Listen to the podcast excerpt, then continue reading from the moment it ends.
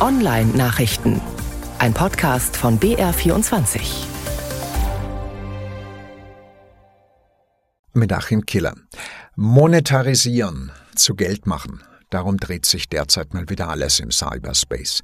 Microsoft will mehr Geld aus Windows rausschlagen und Werbung einbauen. Gibt schon, aber eher verschämt, so auf dem Sperrbildschirm und auch bloß für eigene Software, getarnt als Tipps und Tricks. Künftig sollen auch andere Unternehmen ihre Produkte in Windows anpreisen können. Das hat der Konzernchef Nadella auf einer Finanzpressekonferenz angekündigt. Wird er dann zur Litfaßsäule der PC. Elon Musk wiederum will Twitter monetarisieren, bisschen was wieder reinholen von den Milliarden, die er dafür hingelegt hat. Ein verifizierter Account soll bald 8 Dollar pro Monat kosten. Also einer, bei dem man weiß, wer da twittert und dass es sich bei ihm nicht um eine zwitschernde digitale Sockenpuppe handelt. Außerdem will der reichste Mann der Welt einen Großteil der Angestellten entlassen. Twitter hat gut 200 Millionen DAOs, Daily Active Users, macht so etwa eine Milliarde Umsatz pro Quartal und nicht immer, aber gelegentlich einen kleinen Gewinn. Musk meint, da sei mehr drin. Apple will künftig nur noch in der jeweils neuesten Version seiner Betriebssysteme alle Sicherheitslöcher stopfen, schreibt das Unternehmen auf seiner Website.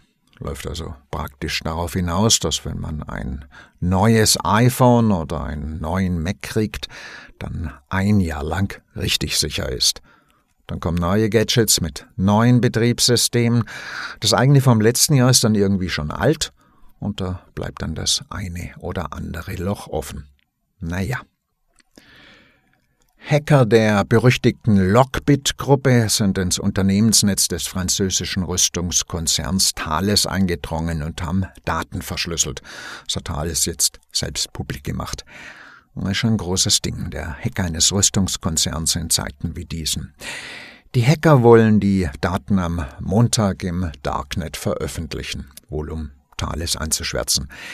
Meistens versifft Lockbit Unternehmensnetze mit Erpressersoftware verschlüsselt und kassiert dann ab. Wenn diese Typen was anderes machen würden, dann wären's echte Vorzeigeunternehmer. Technisch immer vorne dran und ein freches, witziges Marketing haben sie auch. Lockbit hat ein Bug-Bounty-Programm aufgelegt. Da suchen Nerds in der Erpressersoftware von Lockbit nach Bugs, nach Programmierfehlern. Die erste Prämie für einen gefundenen Bug ist auch schon ausbezahlt worden, 50.000 Dollar. Im Geschäft ist zwar mehr drin, aber 50.000 sind schon ganz ordentlich. Und der Werbeslogan der Erpresser lautet Make Ransomware Great Again. Wenn Sie die mal erwischen, dann sind Sie vielleicht nicht nur wegen Computerkriminalität dran, sondern auch wegen einer Urheberrechtsverletzung.